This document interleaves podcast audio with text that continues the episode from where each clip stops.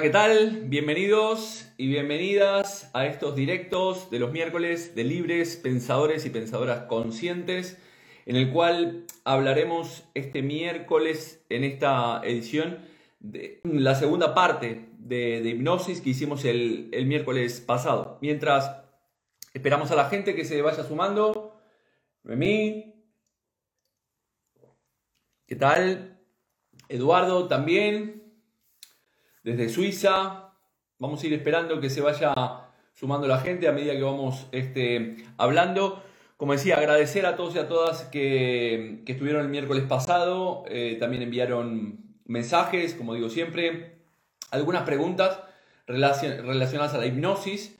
Vimos algunos conceptos importantes de, lo que es eh, la hipnosis, eh, conceptos básicos y hoy quería profundizar con, Horacio, con Horacio Ruiz, que es hipnoterapeuta, es, eh, también ha sido eh, director y creador del gabinete eh, Blue Day, ha escrito infinidad de libros y este, mm, relacionados evidentemente a la hipnosis y formación, ha dado formación aquí en, en España y en Latinoamérica. A ver, vamos a ver si ver solicitud transmitir en directo con el usuario de, la hija de Horacio porque no estaba, no estaba por aquí. Aquí lo tenemos. ¿Qué tal? Horacio, bueno, estaba haciendo una pequeña presentación este, tuya, tuvimos algunos inconvenientes porque, bueno, Horacio es de la vieja guardia, permíteme decirle, es de la, vieja guardia en la cual no se lleva... Cromañón, Cromañón no se lleva mucho con la tecnología, pero a último momento pudimos resolver por lo menos desde, desde la desde este desde el usuario desde el usuario Exactamente, entonces estoy haciendo una, una, breve presentación mientras se va sumando la gente. Yaron desde, desde Uruguay, ¿qué tal? Eh, desde Suiza, también eh, Eduardo Inés, bueno, de aquí de Galicia mucha gente. Estaba haciendo una breve presentación de ti, Horacio, en el cual este, tuve oportunidad de hacer un curso eh, allí por el 2016, en el cual hicimos un intensivo de, si no recuerdo, cuatro o cinco días. Este, estuvimos aquí en un, curso muy nutritivo, en el cual pudimos aprender muchas técnicas del tema de, de hipnosis que aplico al día, al día de hoy. El miércoles pasado en el directo de todos los miércoles. El miércoles pasado había hecho un directo empezando a hacer una, introducción de lo que era la hipnosis, el estado alfa. Y entonces en esta oportunidad me parecía importante contar con, tu presencia para que nos ilustraras un poco acerca de, las utilidades de lo que es la hipnosis en la propia terapia, ¿no? Porque muchas veces hay, hay de alguna manera mm, muchos, muchos mitos relacionados a la, a la hipnosis, ¿no? Entonces, este, me gustaría que hicieras una pequeñísima introducción desde tu experiencia, de tu vasta experiencia, al, concepto de hipnosis para después ir adentrándonos en, la parte terapéutica, ¿no? O cómo nos puede ayudar en esto en la parte terapéutica. Jorge, si, tuviéramos que sintetizarlo, tú, lo sabes perfectamente, eh, que hay muchas teorías y muchas formas de enfocarlo. A mí me gusta enfocarlo eh, como un estado, un estado de conciencia de elevada sugestionabilidad que permite que cualquier terapia, estos son estudios de metaanálisis que se han hecho por los clínicos, que cualquier terapia, cualquier acción terapéutica que un psicólogo cognitivo, conductual, sistémico, es decir, cualquier psicólogo, sea cual sea la técnica que tenga, cuando lo hace en el estado que llamamos estado de hipnosis, su terapia, su acción es más eficaz, más eficiente. Es decir, algo ocurre en la mente mayor inhibición cortical del, inconsciente, mayor activación del subconsciente y coloca a la persona en un estado de elevada sugestionabilidad que va a permitir, repito, que la terapia sea más eficaz y más eficiente. A mí me gusta definirlo muchas veces así porque es algo que está estudiado científicamente, psicológicamente, y creo que es la mejor definición de lo que es la hipnosis aplicada en terapia. Bien, has dicho, has dicho de autosugestionabilidad, ¿no? O de sugestionabilidad. El otro día, el miércoles, hablaba de que, de que la hipnosis eh, eh, siempre pasa por, por, una autosugestión, es decir, que no podemos ser eh, hipnotizados si, si la persona no quiere, ¿no? Sí, el tópico de que a una persona hipnotizada puedes hacer que haga cosas que, que no quiere, eh, como que vas a apoderarte de tu voluntad, no.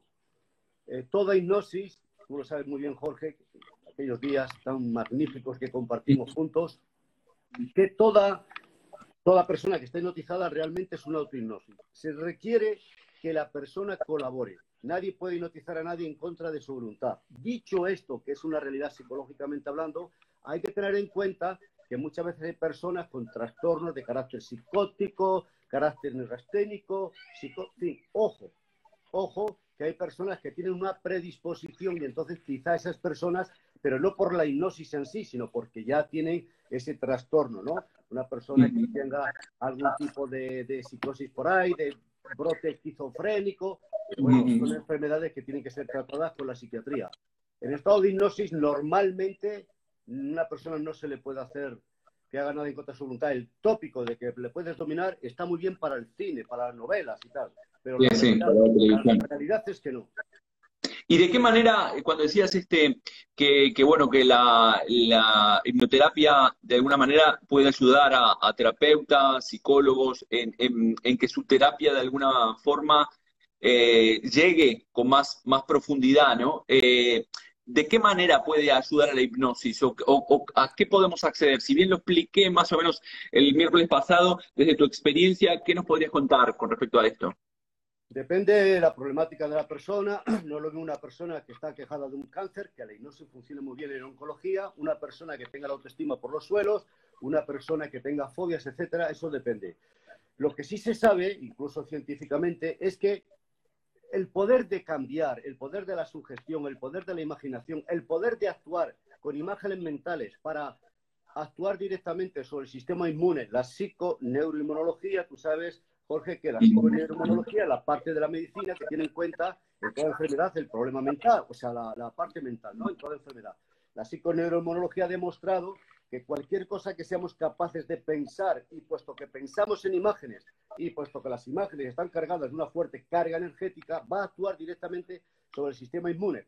El cerebro, el cerebro no distingue la realidad de algo imaginado en sus más mínimos detalles. Y podríamos poner muchos ejemplos. Entonces, cualquier cosa que seas capaz de imaginar aquí, eh, firmemente, imaginarlo, etcétera, el cerebro va a, responder, va a responder a través de respuestas neurofisiológicas, químicas, biológicas, va a responder como si fuera realidad, aunque solamente sea una imagen. Entonces, si a una persona que está con un cáncer, ojo con lo que voy a decir, que tiene que ser bien entendido, una persona que está quejada de un cáncer, etcétera, un tumor, con la visualización en estado de hipnosis que se potencia el efecto, el efecto que he dicho antes, va a trabajar directamente y el cerebro va a aceptar que ese rayo de luz, esa imaginación, esa visualización, el proceso mental que tú vas a crear para aliviar el dolor, el cerebro va a responder como si fuera cierto. si, estás curando y sanando, el cerebro va a responder sanando y curando. No estoy diciendo que sea una varita mágica, ni que sea milagrero, ni cosas de estas. pero va a responder, va a responder y se sabe. Por ejemplo, para el dolor, una extracción, esto es muy común, una pieza dentaria la persona, Jorge, no resiste anestesia química por las razones que sea. Se le hipnotiza y en estado de hipnosis, aquel que entra, que no todo el mundo entra en un estado de segundos, va, vas a decir que esa parte de la cara está insensible, que está anestesiada, etcétera. El cerebro va a responder con una gran emisión de, endorfinas, por ejemplo, de la felicidad, de la relajación, del placer sexual, y va a dormir o anestesiar esa parte, porque al cerebro, tú le has dicho que la parte está dormida le puedes extraer la pieza dentaria, hay una mayor vasoconstricción, comprobado, se sangra menos, el tiempo de recuperación más rápido. ¿Por qué? Porque el cerebro ha respondido como si fuera real lo que le has hecho imaginar. Hay personas muy sugestionables que le funciona muy bien. Sí, de hecho, este, eh, aquí, eh, no recuerdo ahora el nombre, tal vez tú me puedes ayudar, que hay, hay un médico en Valencia que, Sí, Escudero, el doctor Escudero. Eh, ahí está, el doctor Escudero que opera con, con hipnosis y sin, y sin anestesia. Y de hecho, él no le llama, hipnosis, él no le llama hipnosis, le llama noesiterapia y tal, pero sí es hipnosis porque trabaja mucho con respuestas vagales que son de... Exacto, exacto. la, misma, la misma hipnosis, la sugestión de la hipnosis, sí. Y de hecho, y de hecho yo este, me consta porque esto que está comentando Horacio de, de dormir una parte del cuerpo, la habíamos hecho con, con el tema de la aguja, ¿no? De clavar una aguja a, alguien, sí, este, y que no, y que no lo notara, ¿no? Entonces, este, eh, esto es muy, muy importante, por esto, por, por esto que comenta este Horacio, dado que, bueno, ya sabemos que el, que el, cerebro no distingue las cosas que pasan dentro de las cosas que pasan fuera, y que por otro lado accedemos en ese estado alfa o hipnótico, accedemos a esa parte, esa ventana entre el consciente y el inconsciente en el cual ahí se producen la, las infinitas, ahí están las infinitas soluciones, como decía el, propio Milton Erickson, ¿no? Ahí están los infinitos recursos que, la persona dispone para poder alcanzar eh, cualquier objetivo o para poder sanar inclusive. Sí, sí. Eh, bueno, eh, Erickson preconizaba mucho algo que, todos los grandes de, la psicología, eh, de la meditación, ya culturas antiguas como el yoga, la meditación zen, han estudiado con aparatos muy sofisticados que estudia hoy en día la moderna neurociencia, resonancia magnética funcional, la doctora Helen Cranford de la Universidad de Virginia en Estados Unidos, han investigado eh, qué es lo que pasa en el cerebro. Eh, hay ciertas áreas que se encienden del cerebro, hay ciertas áreas del cerebro que se apagan, como ya dice coloquialmente, y eh, hay, es un estudio del correlato fisiológico que hay entre estados de hipnosis, de sugestión, etcétera, y áreas del cerebro implicadas. Entonces, cuando la persona está hipnotizada, eh, y se le hace visualizar un paisaje, lo que sea, y el cerebro va a responder como si estuviera en el paisaje, lo que ve, lo que huele, se sabe que hay una mayor polarización de las áreas del cerebro, del cerebro derecho, imaginación, creatividad, el cerebro que es el soporte anatomofisiológico del inconsciente. El cerebro está activo cuando soñamos en la fase REM. Inhibición cortical, activación subcortical. Hay una inhibición del córtex, que sería la parte consciente, una activación del subcórtex, que sería el inconsciente, hay una mayor implicación de la zona del tálamo, hipotálamo, sistema límbico, sistema de las emociones, y entonces todo eso, toda esa actividad bioeléctrica del cerebro se utiliza al servicio de una visualización, lo que sea, ya eso sí se dirige conscientemente, pero quien va a realizar esas funciones, además a nivel fisiológico, etcétera, es el cerebro derecho. Esa es la aplicación científica, porque se polariza, hay una mayor actividad de ondas alfa y zeta que tú estás comentando. El, cerebro no está en esta hiperactividad del pensamiento parasitático de tanto estrés. Es una mente muy calmada, cerebro derecho, mm. repito, imaginación, y está todo el cerebro implicado hacia la consecución de un objetivo. Y puesto que no distingue, no hay una parte que ofrezca resistencia, pues porque todo lo que le estás haciendo, que vea, que imagine, es positivo de sanar y curar, produce un gran efecto. Pero no estamos hablando de, de varitas mágicas que curamos un cáncer solamente con esto, pero sí que hay unos grandes beneficios que se han realizado, se siguen realizando en el Monte Sinai de Estados Unidos, uno de los mejores hospitales oncológicos del mundo, llevan mucho tiempo trabajando con, eh, con, hipnosis y tal, porque hay toda una respuesta, hay una revolución de las áreas del cerebro. No es la parte racional analítica, sino la parte de la imaginación, la creatividad, la intuición, la que se activa. Y, se dan respuestas talámicas. Esto lo decía uno de los grandes de la hipnosis, el doctor William Kroger, en los años 60-70, también de, de la escuela arizoniana. Él dice, una serie de estímulos repetidos inhiben el córtex y activan el subcórtex se dan respuestas talámicas, es el propio inconsciente. Erison dice que el inconsciente eh, tiene todos los recursos que necesitamos para solucionar problemas. Jung, Carl Gustav Jung decía, el inconsciente es nuestro amigo, nuestro consejero. En el inconsciente hay fuerzas que intentan curarnos, sanarnos. Y los grandes maestros por excelencia de la meditación de la psique, como Taisen de Shimaru, maestro Zen, pues nos habla de que en el inconsciente está la verdadera sabiduría y la intuición. Y termino diciéndote que en, los, la Sorbona, en París, en la universidad, el doctor eh, Paul Chorchard, Paul Chorchard, catedrático de biología, trabajando sobre las personas que entraban en meditación, en autohipnosis, a través de la meditación Zen, comprobaban que había una inhibición, una gran activación de las ondas alfa y ahí se explica el porqué de tanta sanación, de tanto beneficio a nivel físico, etcétera, que se obtiene con el estado hipnótico, que es la acción más rápida para llegar al inconsciente. Sí, en este caso, en este caso muy, muy importante lo, lo, que estás comentando. Este, en este caso, de hecho, yo explicaba que el miércoles pasado que había, eh, bueno, eh, algunas disciplinas o herramientas como, como, la propia meditación, el mindfulness, pero en este caso estamos hablando de que eh, es llegar a ese estado de quietud mental, de un estado alterado de, de la conciencia, ¿no? Como, como, como se dice dentro del estado hipnótico, pero que después la podemos, podemos este, a partir de ese estado de la mente quieta, podemos empezar a bucear a través de, de un acompañamiento con el hipnoterapeuta en el cual eh, el, el, el, propio profesional puede acompañar a esa persona, que una cosa muy importante también a tener en cuenta, que en todo momento esa persona es consciente de lo que, eh, es decir, está en ese estado, pero sin embargo, eh, en, la, mayoría de los casos, esa persona recuerda mm, muy claramente lo que ha vivido durante ese proceso hipnótico, a partir de esas experiencias, de esas metáforas, de esas imágenes. ¿Es así? Claro, eh, una de las grandes paradojas de la hipnosis, que por eso también al estado hipnótico se le llama sueño paradójico, sueño paradójico, Jorge, porque eh, la persona puede tener inhibición cortical, descenso, actividad bioeléctrica alfa, zeta, que sería actividad biológica cuando estamos durmiendo, pero soñando, sobre todo la fase REM, ¿no? El momento de que se nos mueve los, ojos detrás de los párpados, movimiento REM, movimiento reticular, y se sabe.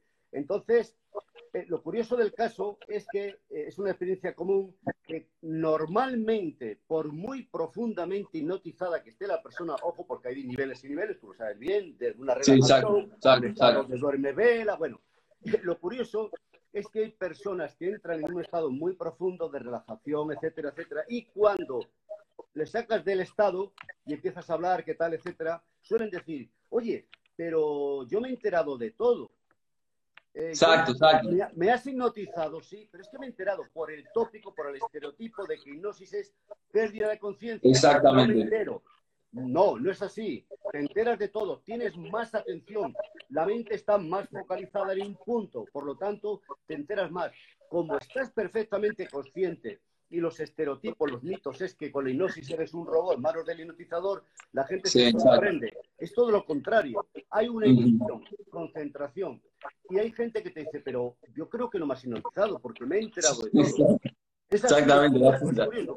Sí, sí, sí. La gente piensa que no se hipnotizó porque, porque recuerda absolutamente todo lo que pasó, pero es, esa ventana que decíamos, ¿no? Es esa ventana entre ese estado beta y a partir de ese estado alfa y activación, como, como dice Horario, Horacio, de esas este, mm, eh, ondas Z también, eh, que es cuando podemos bucear en ese 95-90% de nuestra, de nuestra psique que eh, como, como, como personas como Jung hablaban, como el propio Freud había empezado con el tema de, la, de la hipnosis y utilizaba, ¿no? Este, hacía poco había visto una, una serie que aparecía en Netflix de, que se llamaba Freud, ¿no? Y, y, el tipo hablaba de, eh, este, de cómo utilizaba, empezaba a utilizar esos conceptos de, estados alterados de conciencia y, y metafóricos para entrar en ese gran descubrimiento que había hecho él, que era el inconsciente, ¿no? De, que ahí es donde está esa respuesta a todos nuestros problemas. Como decimos en psicosomática, esta frase la había dicho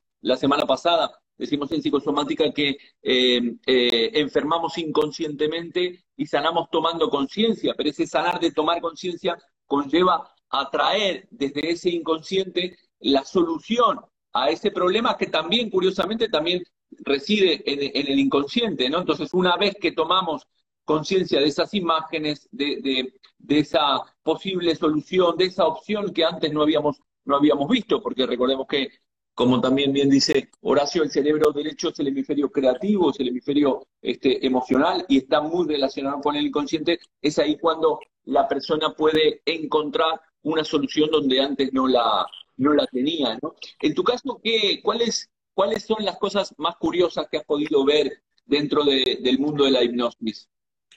Bueno, en 42 años que llevo tratando de estudiar e investigar la psicología en general y, un poco menos, pero también más o menos por el mismo tiempo la hipnosis, ¿no? Después de pasar por muchas escuelas, mi, fuente muy ecléctica, desde yoga, de meditación zen, gnosticismo, esoterismo, eh, eh, eh, chamanismo en México, con el peyote, y he utilizado todo lo que he podido formándome en 42 años eh, he tenido muchas experiencias. Eh, una experiencia muy curiosa fue, una de las últimas que tuve fue un señor que venía, porque según él, según él, y para mí psicológicamente real, eh, estaba posicionado por un montón de diablos. Había estado en una conferencia pública de un personaje muy conocido por ahí, de una moderna técnica que tú también la conoces muy bien. ¿Te acuerdas que me regalaste unas cositas y tal? Y, y entonces este hombre, este maestro, pues parece que en un momento de arrebato pues dijo, y a partir de ahora expulso a todos los demonios, a todos los diablos que están en vuestros cuerpos. A lo mejor lo dijo en forma de broma. Bueno, la cosa es que dio así, le dio un arrebato así medio místico y de estos, y dijo que todos los diablos de 300 o 400 personas que había en el auditorio iban a salir por una puerta. Y este pobre hombre Estaba en la puerta y dice que se los tragó todos los diablos. Porque esto es curioso. Me viene a la consulta y me dice, tengo cientos de demonios que me han posesionado. Tú imagínate, y estaba totalmente convencido. Aparte de esta, de esta, de esta, de esta paranoia, razonaba, pensaba, estábamos manteniendo una conversación normal, pero de repente se le quedaban los ojos así que medio odiosos y decía, estoy posesionado, y cambiaba la voz y todo. bueno, yo lo que hice, Jorge, es creerle, porque como decía Jung, tan real es un ladrón como un fantasma para el hombre que tema a ambos, si él cree que está posesionado, psicológicamente está posesionado. Y entonces le hice una hipnosis, que ya estaba en hipnosis él, y le hice que tomara contacto con todos y cada uno de los demonios, que le hiciera preguntas, etcétera, tratando de dialogar con ellos para que abandonaran su cuerpo. Había algunos muy tercos que decían que querían su energía. Era, curioso, ¿no? Era, tipo, bueno, el tipo estaba ahí. Sí, sí, bueno, cambiaba la voz y tal. Y digo, ¿cómo te llamas? Por ejemplo, y tal, ¿no? Una, cosa de verdad. Sí. Bueno, pues háblale. Esto es muy serio porque si yo le digo que no, o, hombre, no le voy a decir, no, que tú estás en una paranoia, que tú estás loco. No, no, pues muy bien. Pregúntale a ese diablo, pregúntale a ese Belcebú, pregúntale a quien sea, que quiere, que busca, que te abandone, que se vaya, que le agradeces que esté ahí. Es muy curioso la cantidad de elementos de carácter psicológico, la paranoia, la fantasía, en personas que por otro lado son personas normales, que razonan, pero están posicionados. Entonces es el estado de hipnosis trabajar con eso. Le saqué casi todas, casi mm. todos los diablillos, pero alguno quedó por ahí. Pero bueno, eran, eran como amiguetes. Dice, ahora nos vamos a tomar unas copas por ahí. Parecía de risa, parecía de risa, pero estaba en un trance tan elevado que cuando estaba sentado las piernas y eso le evitaban, las piernas y los brazos. Vale, los glúteos los tenía asentados. Sentado, sí, estaba sentado, pero él con las piernas levantadas. Sí, sí, sí. Fue un caso que a mí, a mí me estremeció por la veracidad de... Pues yo tengo muchos casos de esos también, porque a mí me vienen de todo tipo. Sí, sí, me, supongo que los tendrá. Yo los tengo en la, yo los tengo en la consulta así cuando están en estado muy, muy de, trance, este, bueno, la gente ve cosas y te cuenta cosas, pero me imagino que tú tendrás historias a, punta pala. Uno de los casos más bonitos, más interesantes, fue una mujer, eh, una alta ejecutiva de la compañía Iberia y tal, que bueno, tenía un cáncer de hígado, la habían operado, tenía el aparato reproductor femenino muy dañado, vino de Estados Unidos, del Monte Sinai de Estados Unidos, había sido intervenida, tenía una metástasis muy fuerte y entonces me dijo que el diagnóstico médico allí en el hospital, los médicos, fíjate, Jorge, le dijeron, dice, estadísticamente este tipo de cáncer de hígado y tal, lo que tú tienes, pues suele ser eh, un año, año y medio, como dos años la estadística.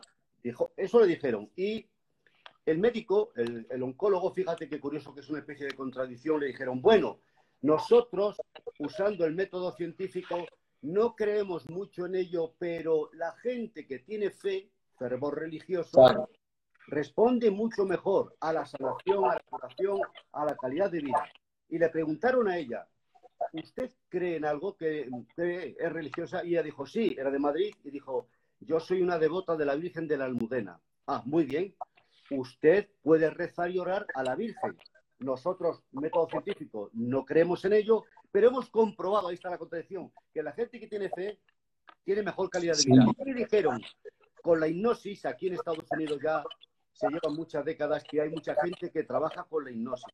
Entonces dio la mm. casualidad que esta mujer dijo, yo tengo una fe por la Virgen de la Almudena, vivo en Madrid, y conocí al doctor Fernando Jiménez del Oso, médico psiquiatra, ¿te acuerdas, no? De los programas de paranormal. Sí, sí, yo trabajaba con él, y dio la casualidad, pues que él mismo me la envió a ella. Bueno, el relato bonito es que de esa estadística de un año, año y medio como máximo ese tipo de cáncer con metástasis, hígado, etcétera, porque según ella oraba a la Virgen y con el trabajo que hicimos con la hipnosis le evitamos una segunda intervención quirúrgica, una porque tuvo un, se, dispararon los marcadores tumorales, solía tener 37, 34 en el control, porque también la, la, bioterapia, etcétera, y tenía unos 37 controlados eh, en los tumores. Y se le disparó a casi 200. Entonces, en el hospital la ingresaron, había que hacer una segunda intervención, Jorge, y ella dijo, no, quiero un mes, un mes de prueba. Entonces el médico, el doctor Pérez Manga del hospital, Gregorio Marañón de Madrid, Gregorio Marañón de Madrid, dijo, ¿qué pasa? ¿Vas donde el brujo? Porque él sabía porque ella se le había dicho que estaba haciendo hipnosis. Fíjate, ahora yo sé que en el hospital de Marañón hay un psiquiatra que hace hipnosis, pero en aquel momento no. Bueno, total que ella pidió un mes. Trabajamos, Jorge, con su fe y la Virgen. Ojo, la creencia, la creencia. Exacto, la creencia, la creencia. Y con la hipnosis bajaron los marcadores tumorales y duró 10 años de vida. ¿Sabes por qué? Porque ella le dijo a los médicos, yo no me puedo morir hasta que no deje a mis hijos, tenía dos hijos colocados. Bien, no los puedo dejar, no los puedo dejar indefensos ante la vida. Entonces, por la fe, porque tenía esa motivación superior de dejar a sus hijos bien colocados en la vida, aguantó. Y fíjate, unos meses, dos o tres meses antes de fallecer esta mujer, cuando iba a cumplir los 10 años que le había pedido a la Virgen, que le había pedido a la Virgen, yo la visité en su casa porque tuvo una recaída por una gastritis, unas inflamaciones de, la garganta y tal. No, no, era por el cáncer. Y yo la visité, ¿no? En su casa y le dije, después de charlar, hablar con ella, le dije, bueno, pues vamos a empezar a trabajar con la hipnosis, que tú ya sabes que eres una campeona. Y fíjate lo que me dijo, Jorge. Dice, no, Horacio, yo le pedí a la Virgen que me ayudase a vivir 10 años. Mis hijos están colocados, ya, están colocados, sí, y yo voy a cumplir con la Virgen, me voy a morir. Dice, anoche me desperté de madrugada, abrí los ojos, de gran favor, y había una especie de lobo, perro negro, con los ojos como de fuego, que estaban enfrente, en la puerta donde estás tú. Y ella me dice, yo pensé al ver al lobo nada más que despertarme, es la muerte que viene a buscarme.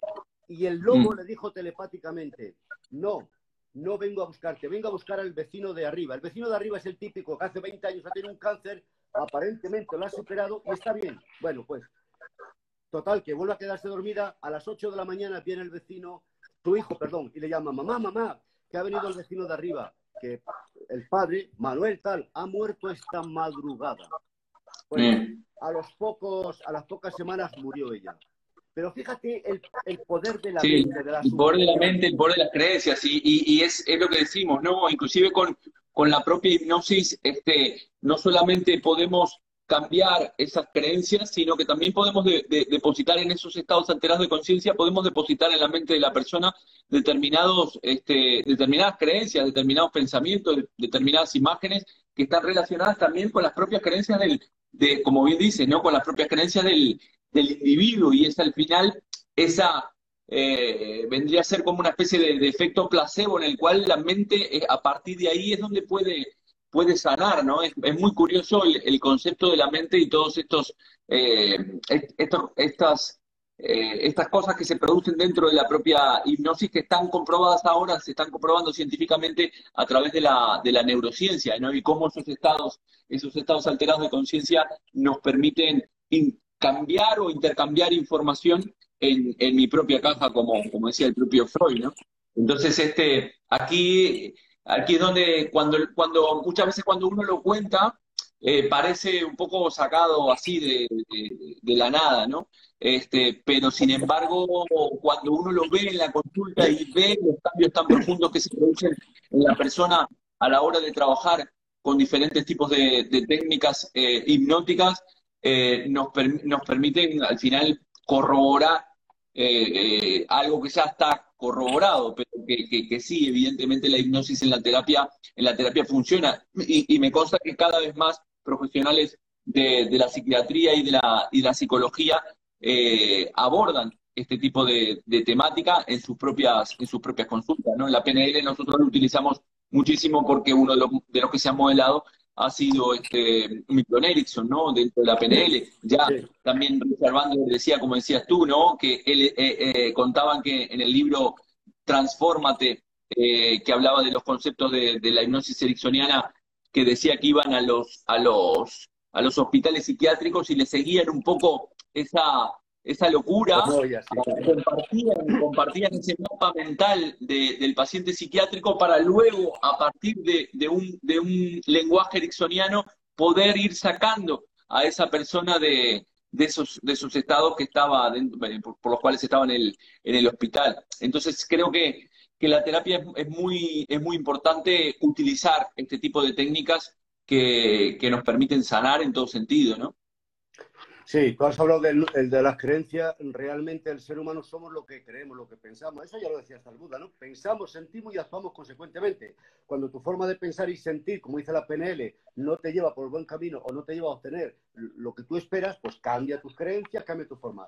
¿Por qué? Porque la creencia es la que va a actuar sobre tu sistema nervioso, tu sistema glandular, todo el proceso, tú vas a ir en esa dirección.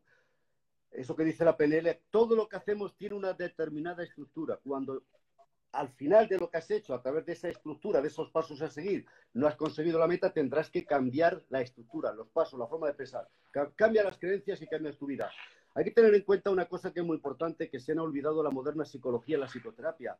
La moderna psicoterapia, tal como la conocemos, se la debemos esencialmente a Mr. Freud con su famoso psicoanálisis. Pero antes del psicoanálisis que conocemos estaba el hipnoanálisis, que es el tiempo que dedicó Sigmund Freud a trabajar con la hipnosis que aprendió de Le Bon, de Bernheim y de Charcot. Aprendió. Él trabajaba con la hipnosis y creó en lo que se llama la hipnoanálisis. De ahí surge la moderna psicoterapia. Y él dice, él dice, y lo, está escrito en sus obras, dice, nunca se ponderará bastante para la historia teórica y práctica del psicoanálisis todo lo que le aportó la hipnosis. Él es un agradecido porque los grandes descubrimientos de Freud y de Jung acerca de la psique, de la mente inconsciente, lo consiguieron a través del transinótico. Hay una crítica que se suele decir, pero Freud dejó la hipnosis porque no daba resultados. No, no, no, vamos a ver. Freud, con sus ideas, con sus prejuicios morales, sexuales de aquella época victoriana, todo aquel rollo que tenía, y por la idea y la imagen típica del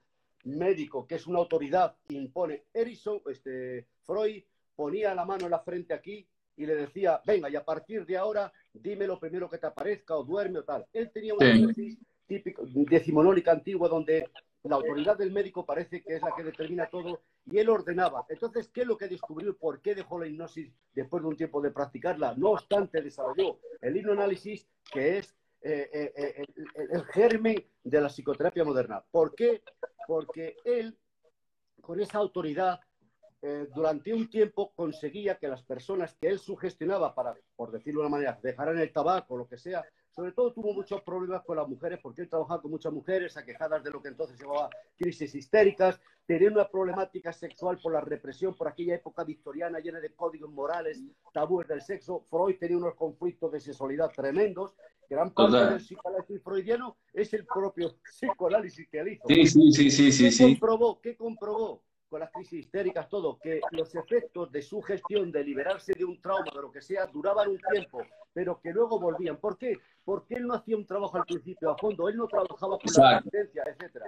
Y por eso estaba investigando, ¿no? Investigaba mucho. Claro, y entonces ¿qué es lo que pasa? Pues que fue mucho más fácil para él desarrollar lo que se llama el psicoanálisis, pero aún así él reconoce, y la historia demuestra en el campo de la psicología, la moderna psicoterapia se la debemos al hipnoanálisis y al hipnoanálisis y al psicoanálisis es el resultado final de las investigaciones que hizo eh, eh, Freud en aquella época. Pero no quiere decir que no funcione, lo que pasa es que hay que cambiar la estrategia. Totalmente opuesto tenemos a, a. Erison no es autoritario, al contrario, trabajando las metáforas, las sugestiones indirectas, etcétera, etcétera, revoluciona a la persona, hace que trabaje con su hemisferio derecho, que dentro de ese inconsciente, tú lo acabas de decir, está el problema, dentro del inconsciente está la solución, pero no es una autoritaria, al contrario, es permisiva. Exacto, exacto, acompaña a la, persona. De hecho, el otro día escuchaba, ¿no? Que en este eh, del psicoanálisis, eh, Freud sigue siendo hoy en día, en la, en la época en la cual había, había desarrollado todo lo que era el psicoanálisis, hoy en día sigue siendo una de las personas que más libros de, psicoterapia eh, sigue vendiendo en el, en el mundo entero, ¿no? Entonces, es increíble cómo en aquella época ya, ya utilizaba estas técnicas que hoy en día las tenemos más, este, más perfeccionadas, más limadas, más, más eh, después con el propio Erickson, ¿no? Ya hay, hay, hay, mucha, mucha investigación que nos permite ahondar mucho más en, este concepto de la hipnosis. Dentro de los libros, te iba a preguntar, dentro de los libros que, que tú has escrito, eh, ¿cuál, ¿cuál consideras que, que, el, que más te ha gustado o, el que más este, puede, puede gustar a la gente? Bueno, eh, yo como soy el padre de todos, tengo que querer a mis hijos iguales. Tengo que decir también que todos los libros que he escrito, yo lo que he hecho es modelar a otros, a los grandes maestros. Yo no me he inventado nada. Eso le da autoridad a esos libros, pues que es el compendio de una investigación de 42 años, ¿no? De todos los grandes de la psicología. Eh, hay un libro que es muy interesante que se llama Conversaciones. Eh, tres años de conversación entre la editorial Tinta Mala que es un poco mi pensamiento acerca de un montón de tópicos y cosas de la industria. Es como si entrara en mi mente mis pensamientos acerca de lo que la... Y luego el último que he escrito, que es eh, Protocolos de Hipnosis y PNL, pues como es el resumen, y repito, que he modelado todo lo que he podido, oído en todas las fuentes, ya va claro que no es creación mía, alguien me puede decir, ¿qué has hecho copiar? No, es mi propia creación basándome en los modelos. he, modelado los primeros, a lo mejor es ¿Y qué otro mérito tiene esto? ¿Sí tiene algún mérito? Digo, sí, que todo, todo lo he pasado por el crisol de mi experiencia. Nunca jamás cuando escribo una técnica o algo o escribo un libro, es algo que yo no he experimentado. Yo me he puesto a mí una, una, una orden, ¿no? En mi propio código deontológico, como queramos llamarle. Todo lo que enseño, todo lo que digo, sobre todo lo que he escrito, que va a quedar en testimonio, es porque lo he mm. vivido conmigo, con mis pacientes, pero sobre todo conmigo. Porque yo pienso, Jorge, tú me lo has comentado alguna vez, nadie puede llevar a nadie por un camino que no ha transitado el primero. Yo no puedo enseñar a nadar a alguien porque no, no sé nadar. Entonces, hay que predicar con el ejemplo, y tú lo sabes muy bien. Entonces, eso te da valor, te da fuerza. Aprendes bien la técnica, etcétera, como decía Jung, aprenda todas las técnicas, aprenda todos los sistemas, pero cuando estés frente a un cliente, es una relación de alma a alma. Total, total, total. Y, exacto, y hablamos siempre en psicosomática que sanamos el alma el alma de la persona, ¿no? Bueno, para, para ir este, terminando, como todos los miércoles, este, estos vídeos duran aproximadamente 40 minutos, va a quedar en, en, el Instagram, este, que me consta que hay gente que de repente no lo puede ver a esta hora, pero sí después se los ve y, y en su casa, más, más tranquilos y tranquilas. Así que este, si alguna persona que está por allí, de la que está ahora en directo, quiere hacer alguna pregunta sobre, sobre esto que hemos estado hablando, de la hipnosis, alguna, alguna consulta que tengan sobre el concepto de la hipnosis, de cómo aplicarla o dónde puede acudir a un profesional o qué tipo de profesional buscar, etcétera, etcétera, la, la pueden hacer. Nos quedan unos minutitos, dos, tres minutos para ir haciendo alguna pregunta. Y si no, mientras tanto, vamos a, me voy a, a ir despidiendo de ti también, este, Horacio, ha sido un gusto este, compartir este, este directo contigo, ya te digo, con, con, con ganas de verte nuevamente desde ese 2016 este, en el cual hicimos este curso de hipnosis aquí en Galicia. Sé que no se te dan bien las redes sociales, por eso te agradezco igual de todas formas enormemente que hayas estado aquí. Tengo que tener. Ya estaba cansado de ser perfecto. No, no, no. Y, y, y, ese, y el libro de el libro de protocolo con, con, con PNL este, eh, eh, lo he leído y, me parece, como bien dice, no es, es un, al final es un compendio, mm, es como muchos, muchos autores, ¿no? Muchos autores no, no inventan nada, simplemente eh, son investigadores y, y, la experiencia, como siempre digo, la experiencia es un grado. Para mí el tema de la experiencia es muy importante. Uno puede escribir cosas, pero eh, pero si no tiene la experiencia eh, no sirve para nada, ¿no? Desde mi punto de vista. Por lo tanto, eh, es, muy, es muy gratificante leerte y, y tener todo en, todo en ese libro, todo en ese compendio aquí. Supongo que ahora no estarás haciendo por, por, por Latinoamérica, estás por aquí con toda esta movida, ¿no? Estabas, este, bueno, has estado por México. Tenía pendiente con, yo fui a Uruguay y creamos allí casi el inicio de una escuela y luego, bueno, teníamos otro proyecto volver, pero con esto Tenía un viaje a México, tenía un viaje a Ecuador, tenía un viaje a Argentina, tenía un viaje a Miami, Perú y todo está suspendido. Pero a partir del 16 de enero de este año, eh, probablemente, sobre todo a través de Perú, vamos a iniciar el curso intensivo, el que eh, tuve el placer y el honor de compartir contigo ahí en Vigo cuando, cuando tú me invitaste amablemente. Ese curso ya ampliado a 120 horas ya tiene actualmente una certificación de una universidad, Universidad Autónoma del Pacífico en México ha certificado el curso, tiene validez académica universitaria. Para mí es un motivo de, perdóname la expresión, de orgullo y satisfacción porque ya una universidad eh, ha reconocido, también tiene eh, eh, certificado de interés sanitario el curso, tiene interés sanitario por el Departamento de Salud del Gobierno de Navarra en España. Es decir, que quiero decir que hay un reconocimiento ¿no? del Departamento de Salud, una universidad. Quiero decir que esto son, es el fruto de cuarenta y tantos años de trabajo, de aprender de los grandes, practicar con mucha gente y que bueno, pues, que la gente sepa que ya por lo menos hay un curso que tiene una certificación universitaria, que eso yo creo que es un poquito para tomarlo en serio. ¿no? Sí, sí, totalmente. Bueno, Horacio, ha sido un gusto tenerte aquí en estos directos de los miércoles de Libres Pensadores y Pensadoras Conscientes. Así que, que bueno, espero tenerte en breve, a ver si la vida nos, nos lleva por los mismos derroteros y tenerte por aquí en alguna formación para, para el 2021. Te mando un fuerte abrazo y gracias por tu tiempo. Muchas gracias a ti por la amabilidad. Muchísimas chao, gracias, chao. Jorge. Cuídate, chao, amigo. Cuídate, amigo, que nos chao, vemos. Chao. Hasta luego.